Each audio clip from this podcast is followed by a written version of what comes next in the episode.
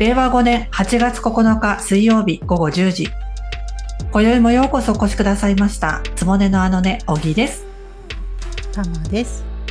この番組は古典オタクの小木と玉が古典のことやら日本の年中行事や日本語のことやらをあれやこれやと喋る番組です。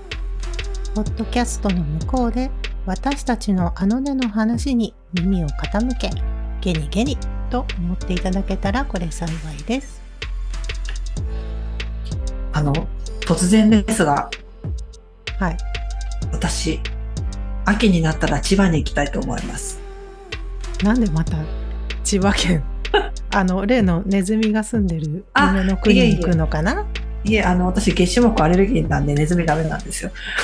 リアルなリアルな NG の理由ありがとう。はい いやいや、あのね、千葉にある国立歴史民族博物館っていうところで、なんか10月から陰陽師の企画て企画展示をするんだって。ああそうだよ、うん。そうそう。そうよ。あの、占い師の私としてはさ、やっぱり、気、気になる？やん？いや千葉あれだけど。ねツイッターでさなんか流れてきて、私も気になってリツイートしたんだけど、うん。なんかね何でもタイトルが「陰陽師とは何者か占いまじない暦を作る」なんだってこれ確かに気になる陰陽師とは何者かを教えてくれるってことじゃない、うんですよね。私も音もぜひさせてください、はい。行ける方はちょっと予定的にでも行きたいなと思います。うんということで今回は、あの陰陽師と占いについてせっかくなので、うんうん。お話ししていきたいと思います。そうですね。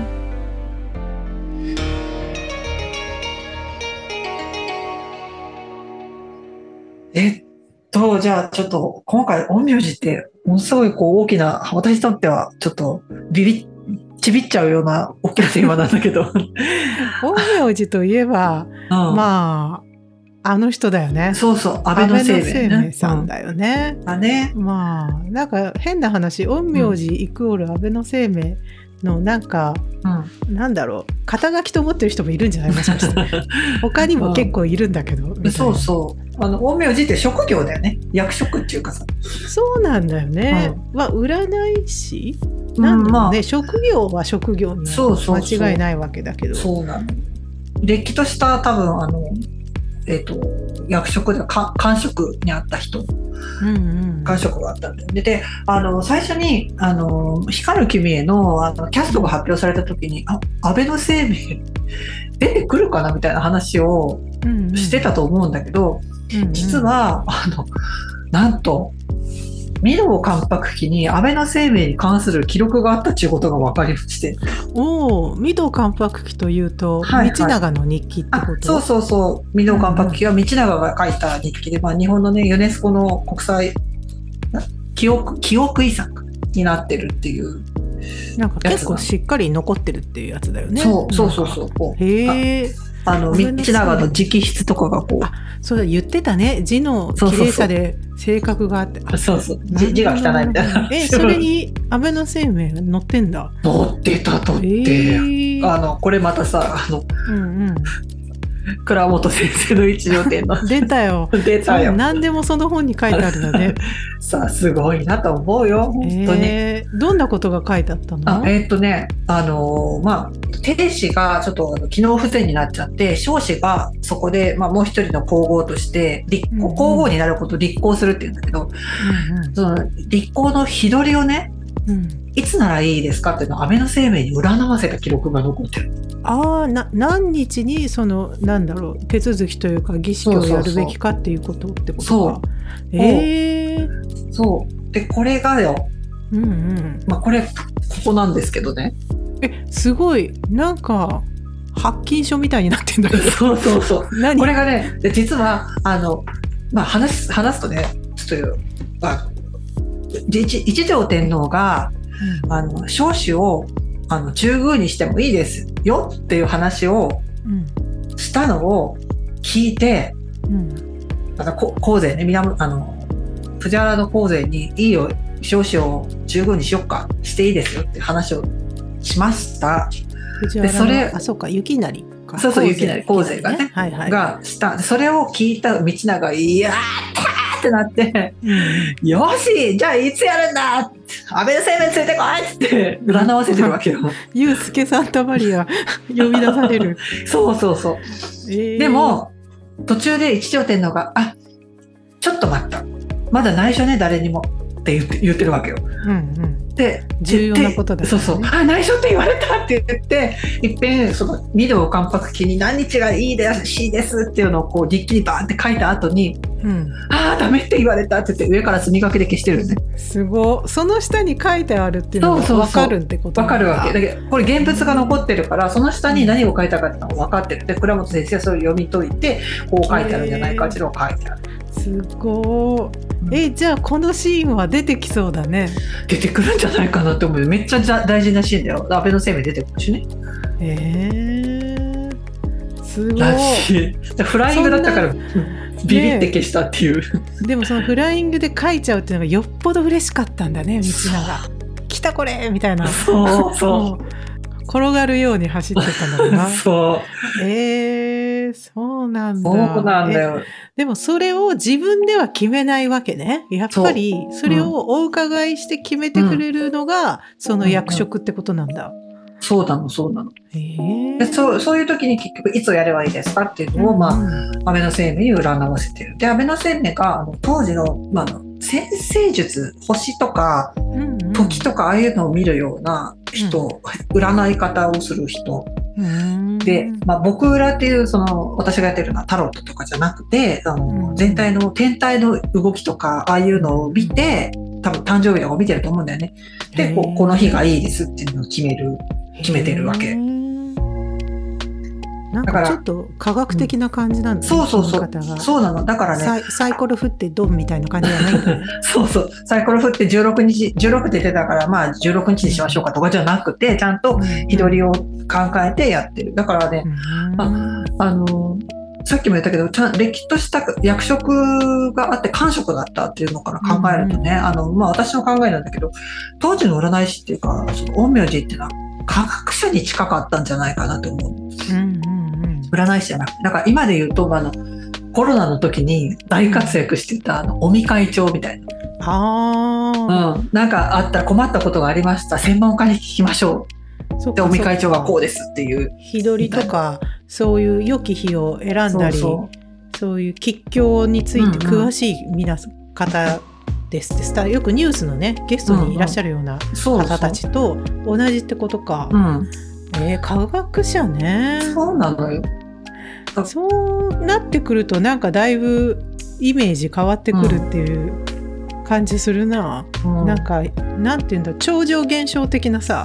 あの多分あの夢枕パクさんの王子のせいが多分にあるんだけどうん。なんかちょっとねこうこの世のならぬ者たちを刺激してですね、いろいろな超常現象を解決する。うん。というのとはちょっと違って科学的にちゃんと根拠があってこの日ですみたいな、うん。そういうことか。そうな。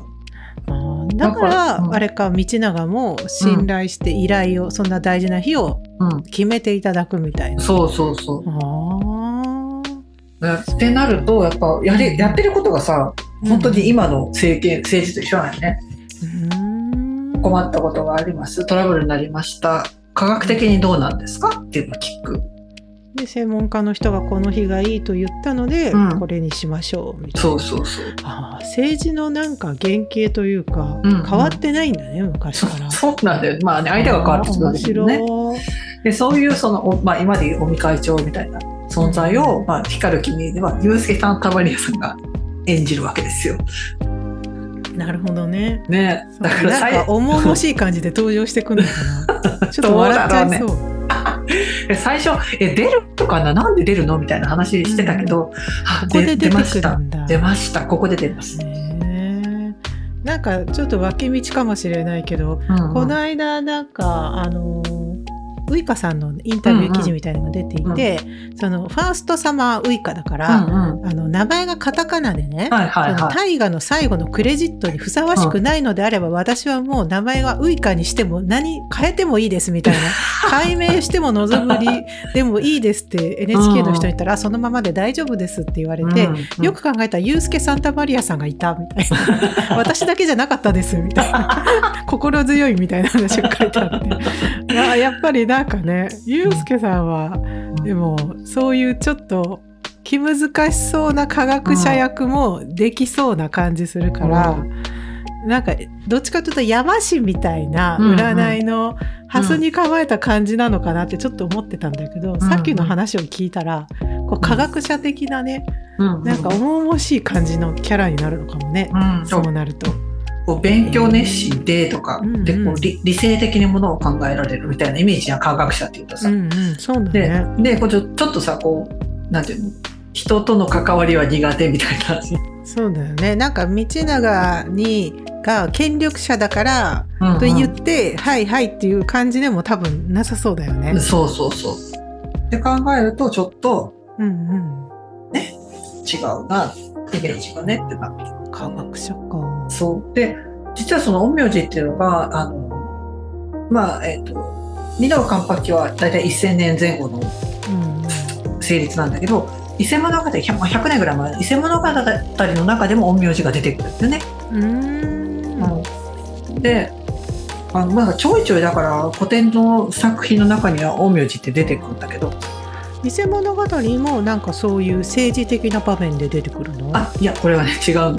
これ全然政治的な場面じゃなくて、うん。あのまあ、伊勢物語のね65段に出てくるんだけど、伊勢物語の 65段ってねどんな話かっていうとまああの帝の彼女に手を出した男の話なんよ。すごい帝の彼女っていうぐらいだから、まあうん。めちゃめちゃいい女なわけよ。うん綺麗だし可愛いし、うん。でもう彼女のところにね通わずにはいられんわけよ。魔性なんだね。魔性なのよ。沼？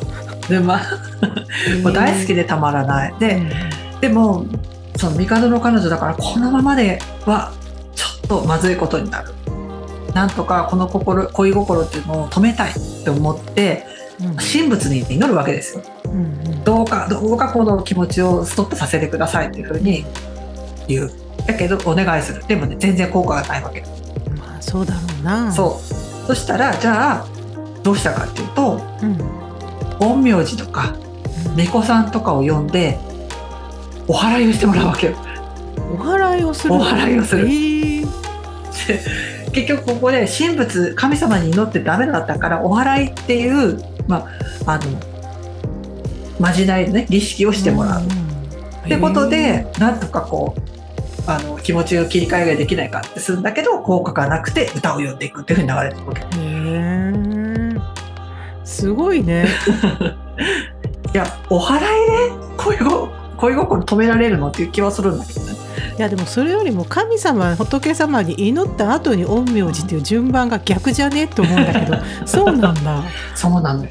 あ結局神仏に頼って効果がないってなりました。で次の一手っていうのがその陰陽師なわけ。うーん。なんかあと面白いのはどっちかというとそのさ、うん。恋が実るために占うのかなと思いきや、うんなんかやめさせるためそれをなくすためにお祓いをしてもらうっていうのも、陰陽師の仕事なんだと思って。へえっていう。結構幅広いよね、うん。職業的に。そうね。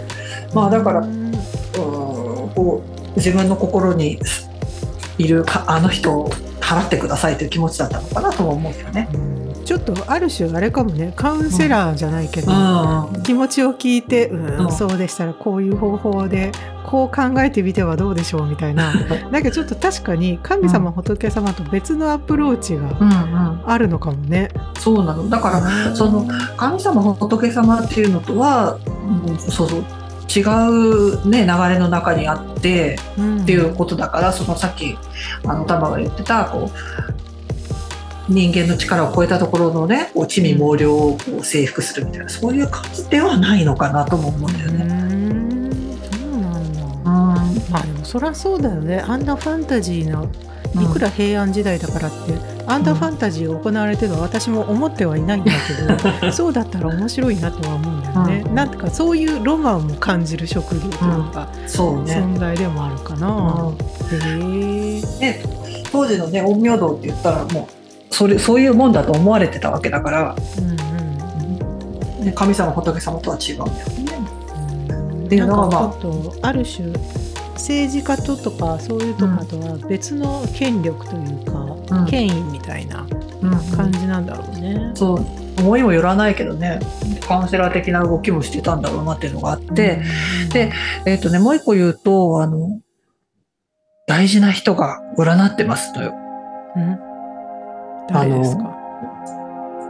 時姫さんっていう人。ああまたもや光る決めの登場また人物、まだどこから言ってもそっちに行くんやけどさ。そうなのあの時姫さんか。時姫は道長のお母さんね。そうだね。うん、があのめちゃくちゃ若い頃にあの言うけどいをしたっていうエピソードがあるという。言うけど言ってなんか聞いたことあるぞ。あの共語りしましたよ。そうだよね。う、ん。夕方にうん、なんか通り過ぎる人たちを見てそうそうそう。なんだか占うみたいなそんなうん。ざっくり、そうざっくりすぎるけど、いやいやそんな感じあのその時に耳に入ってきた物事をこううん。あの自分のあの神様のメッセージとして受け取るみたいな話なんだけど。えー。な何を占ったんだろう？何を知りたかったのかな？そうあのねこれね何を知りたかったわけではないらしくて実はね大鏡に出てくるんだよね。へえあそうなんだ、うん。大鏡にそんな時姫の占いエピソードわざわざ収録されてる の。なんでだろうね。すごくない？なんかね、えっ、と、この御母、いかにおぼしけるにか、何を思ったのか、未だはこうおわしける折、あ読んだらわからんね。ざっくり言うね。あの、まあ、出てくるのはね、白髪の女、うん。おばあさんうん。が、あの、時姫さんが何を思ったのかわかんないんだけど、こう、夕方に、あの、道をふらふら歩いておりましたと。うん。そしたら、おばあさんが、あなた何してるの？言うもしかして言うけど言うしてるの？ってうんうん。言う。でそしたら、そこで、あなたが思ってることは、何でも叶って、この王子、要するに道、この道よりも広く長く栄えるはずですよ。うんっていうのを言われるわけ。うん。あすごっうんで、そしたらその人が、実は、えっと、で、あって言って、いなくなってしまった。うんで、人ではなくて、なんかこう、霊的な存在が、まあ時姫の将来を予言したのでしょうっていうふうに書いてあるわけ。これは結婚前みたいなエピソードなんだね。うんまだ糸はこうしてる金家だからにも会ってない。へうんえって言うんだよ。で、結局、まあ、あの、全然知らない人、まあ、白髪の女の人が、あなたはね、って、何でも思うことは叶って、そして、あの、すごく栄えますよって言われて、待て姿が消えていった。うんでも、この時の言うけど、がさ、当たってるやん。そうだね。確かに、そうだよね。だって、息子がみんな関白でしょ？そうだよな。あ、そっか。だからそれを、うん。そのことがあるから大鏡に入ってるのか。うん、そうそう。あ大ー鏡にもね、先々こう繁栄がうんうん予見されていましたよっていうエピソードとして。わざわざ入れたんだ。うん。金家の段にある。金家のだじゃあ金家が栄えるなんかそういう人を奥さんにもらったみたいなことだそう。そうそうそう。そういうこと、そういうこと。だから結局、金家の奥さんがこういうふうな占いをされたってことは、イコール金家あなたもそうなんですよと。そうだね。うんうんで結局、息子3人は関白になり、息子娘2人は天皇の母になったわけでしょ。うんうんうんそうだ長子、長子と戦士とね。本当だね。うん、ってなったらやっぱすごいことだよね。へうんーなんかこれはでもあれだね、陰陽師じゃなくて言うけどいだんだ、そうそうそうそう。だから、えっ、と、言うけどよ、だから僕ら偶然を占う。うんうんうんで、霊的なものよね。だって、うんあの人にはないものがなんか出てきたんでしょ、うんみたいな話。うんだけど、結局、安倍の生命は科学。うんだから、やっぱこう、戦術による、よって、こう、受け取り方が違うのかな。うんさっき冒頭で言ってた展示会のサブタイトルが「占いとまじない」とね、うん。なんか両方並列されていたんだけども、うん。言うけどいの方はなんとなく、ま、イメージとしてまじないうんうん。なのかなって占いっていうのはなんか科学的なのかなっていうふうに思いが始めている今。うん。合ってるのかわからないけど。だから僕らと銘裏の違いだろうねって思う。うん偶然を読み解くのか根拠を持ってそうするのかっていうのを考えるとやっぱ根拠があるのは科学でしょっていうところ。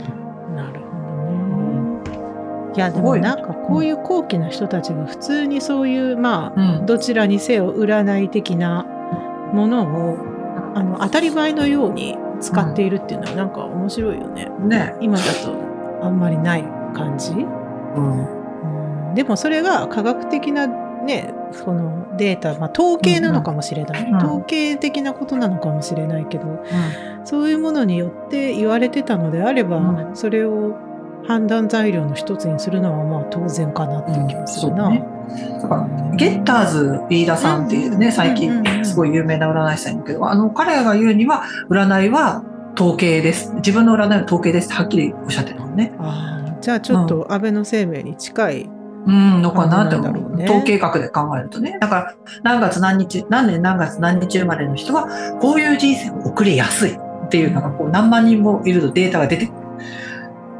傾向が出てくるから、それを具現化しただけですっていうような言い方をされてるね。だから、陰陽師って言うとさ、それこそさっき言ってた、まあ、夢枕岳さんのあれで、こうね、うん神秘的なイメージとかがあると思うんだけど、まあ、そうでもないのかなっていう気がするね。なんかでも個人的にはなんかそういうなんだろうあやかし的なうん、なんかこう平安の闇にうごめくこの世のものではない何かの不思議な話もうん。残っていてほしいとは思う。希望として。両だもんね方ねそういう表,、表面的な、まあ表ではそういうのもありつつ裏では、はこういう汚れ仕事もやっていますよみたいな だと面白いなと思うから光る君はどっちなのかな？楽しみだけど、なんか今までにないようなアプローチで出ますよみたいなこと言ってたでしょ、ゆうすけさん。そうそう。あそっか。それが科学者的なってことなのかもね。ああ、どうかな？うん。そうだと面白あの、うん。ほら映画の陰陽師の方は、うんうん。バクさんのやつの原,、うね、原作だからさあの萬斎さんはさ完全にほら、もうあの主を唱えて、そういう超常的な生命でしょ、うんうん。そうだであね。れが結構がっつりみんなのイメージに来てるから、うん。なんか本当にデータとかし書類をいっぱい抱えてきて、えっ、とうん。これはこうこうで星が こちらでみたいなそういう感じのなんか、うん感じの科学者然としたうん生命になるのかもしれないね。ねそうだったらやっぱイメージが変わるよね。うんうん。でやっぱそれで考えるとどっちかというと超常現象的なものは僕らの方が近いわけよね。多分。でさあのもう私ここで言いたいよ。あのすごいことを発見したよ。何？あの時姫さんがうんうん。あの当地の姫巫女っていう人のうん。10代10世尊って言うんだけど10代後の人やったとよえ？そうなの？そう。当地の姫巫女っていう人の10代先の人がと時姫。おおで当地の姫巫女が誰かっていうのを説明するあとそうだね。そうだあの大海の巫女とぬかたの大君の間に生まれたうんうん。姫巫女内親王なのよ。うんうんこのぬかたの大君が万葉集に出てくる人よ。